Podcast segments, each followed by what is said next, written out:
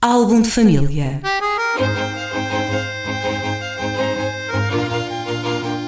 A origem e a evolução das famílias e dos seus sobrenomes.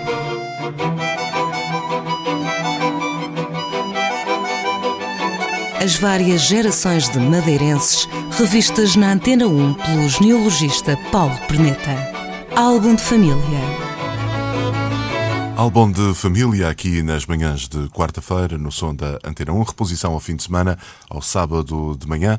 Paulo Perneta, bom dia. Bom dia. Temos vindo a abrir as primeiras páginas do álbum de família, uh, o mesmo a dizer, temos abordado, digamos que, as primeiras figuras a chegarem aqui uh, à Madeira Sim, e a assentarem a Reais, entre aspas. fundacionais. Falamos sobre a mulher do João Gonçalves Arco, uh, havia aqui uma associação, ou a sugestão de, da associação do nome Sá, à Dona Constança.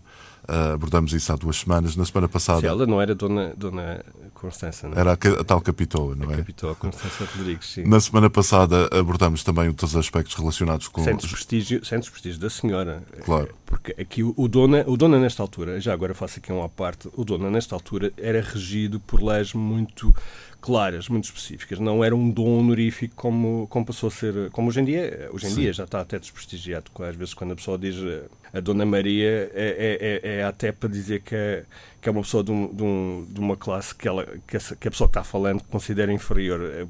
Aparece muito na televisão. Vê-se muito isso nos, nos talk shows, por exemplo. Quando alguém é apresentado como a Dona Maria, já, já, se, já se adivinha o que, é, o que é que vem ali. Mas naquela altura, isto efetivamente correspondia a uma. Havia uma lei, leis específicas que regiam o uso do dom. E a, a Constância, efetivamente, não tinha, não tinha esse título. Uh, teve depois, como eu já disse, um título honorífico, que foi Dona Viúva, mas que não é a mesma coisa. Muito bem. Isso. Falamos também na semana passada sobre o João Gonçalves Arco e sobre alguns mitos, designadamente aquele delicioso do, do Aires. Como é que, como é Gonçalo Aires. Gonçalo Aires que desembarcava no Lazarete e em duas horas conseguia ver mar em toda a volta, no Sim. interior da ilha. Uma história deliciosa é essa.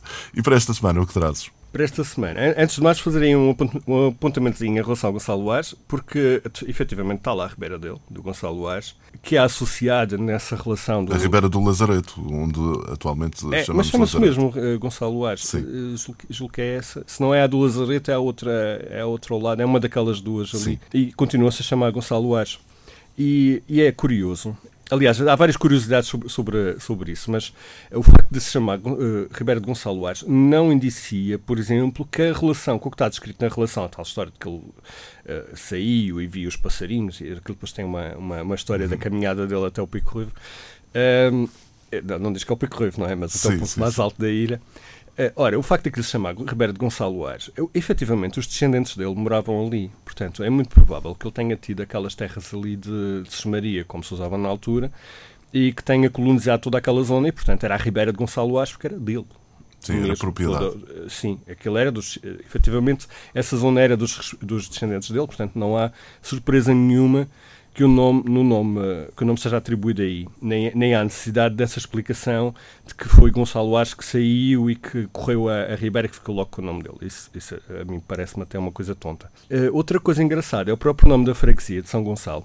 E isto também tem o seu interesse genealógico. A, a curiosidade da, da, da, coincidência. São Gonçalo é um nome que é muito raro na toponímia hum, lusófona mesmo. Uh, por exemplo, tirando aqui conheço... do Funchal, só conheço São Gonçalo de Amarante que é o original. Sim. Sim. mas, mas há um outro que é no Rio de Janeiro. Ah, é? Tipo favela, aquilo não é, não é um bairro muito bom.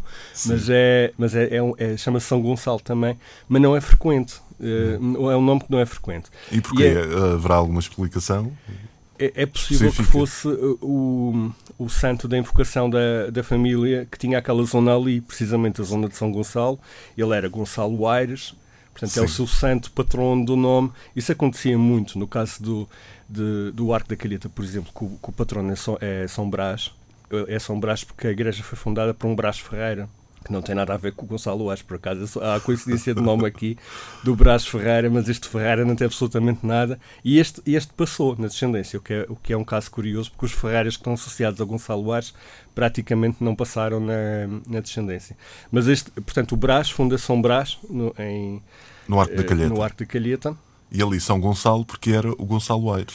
Sim, devia ser o, o, o, santo patrono. Penso, penso que, que, será essa explicação, poderá ser uma explicação do, do São Gonçalo, precisamente por ser um santo relativamente raro na, na, na toponímia. Hum, sim. Começando então com os, com os mitos, já ah, a meio sim, do programa. Foi uma nota introdutória a meio do programa. sim, Passemos então adiante. Uh, em primeiro lugar, portanto, convém esclarecer, efetivamente, é, é, é, o povoamento aqui da Madeira é sempre dado como partindo de origem eh, portuguesa inicial, não é? E, e deve ser, porque não há relatos de haver cá população, embora também não fosse tão estranho assim que houvesse. No entanto, nessa população, nessa população que, que veio, é dado muitas vezes a origem guancho, porque houve, portanto, o povoamento inicial da Madeira coincide com a, as investidas, as, os raids às Canárias e capturavam, eh, era frequente capturar em guanches nas Canárias e havia aquela ideia já do, de os escravizar. Para aqui, para a Madeira. Não, não, não, não estou a par de outras experiências. É, é possível que nas Canárias já tivessem a tentar fazer isso. Aqui na Madeira tentaram. Hum. Uh, mas os guanches nunca se prestaram à, à escravidão. Era um povo altivo eles diferenciam-se de ilha para ilha, têm umas, umas ilhas com, com uma sociedade mais nobre, outras com uma sociedade mais rústica. De qualquer maneira, eles nunca se habituaram, nem os nobres, nem os rústicos, nada daquilo, nunca se habituaram ao conceito de. Nunca. Como nunca é se submeteram. Uh, sim, nunca colaboraram com, com essa ideia de serem escravos. então. Uh, foram postos como pastores nas serras, uh, muitas vezes, e uh, geralmente era isso que faziam. Alguns ficaram como senhores de engenho, penso que eram aqueles que eram mais evoluídos, mas eram fonte de tantos desacatos e de tanta atrapalhada aqui nesses tempos primitivos da colonização que logo na, no fim do século XV são todos reenviados de volta para as Canárias. Bom, voltam à procedência. Até houve um fidalgo aqui do Funchal que disse: Ah, isto é, é, só a despesa de mandá-los de volta, mais vale enforcá-los todos cá e já servem de exemplo para os outros que vierem, que era assim uma coisa. Foram, foram, foram realmente mandados, até porque não se podia, pelas cartas de, de foral, não, de pelas cartas de capitania não se podia hum. matar ninguém cá Sim. e graças a Deus, portanto, eles não Sim. foram assassinados. Algum pode ter eh, ficado. Poderia ter ficado, eventualmente, porque dizem que ficaram os mestres de açúcar. No entanto, pelo, pelos estudos genealógicos que têm sido feitos, nunca se encontraram. Não, eu estava-me a referir ficado morto. Não, da ideia que, que eles é que mataram alguns dos daqui. Ah, foi? Sim, na serra. então não foi, não foi muito boa ideia tê-los trazido. Não, não foi nada boa ideia, não porque eles simplesmente reproduziram, aparentemente reproduziram a, a sociedade pastoril que tinha, que tinha lá cá em cima, portanto viviam soltos na, na serra e ninguém os apanhava, portanto faziam o que queriam, não, não tinham. Sim. E eram causa de bastantes prejuízos portanto foram, foram devolvidos à procedência. E não, não parece ter ficado, pelos estudos genealógicos que têm sido feitos aqui na Madeira, não se têm encontrado marcadores coenches. Aparentemente não temos essa, essa componente genética cá.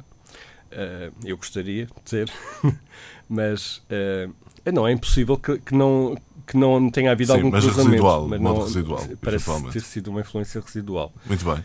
Estamos a chegar ao fim de mais um programa. A nota introdutória foi longa e cortou-nos o programa. Para a semana vemos de voltar aqui à rádio para mais histórias relacionadas com, com os nomes dos madeirenses de todos os tempos. Até para a semana então, Paulo Perneta. Até para a semana. Álbum de família.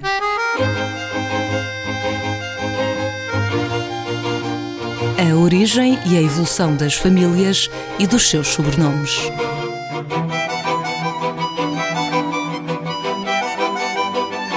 As várias gerações de madeirenses revistas na Antena 1 pelo genealogista Paulo Perneta. Álbum de família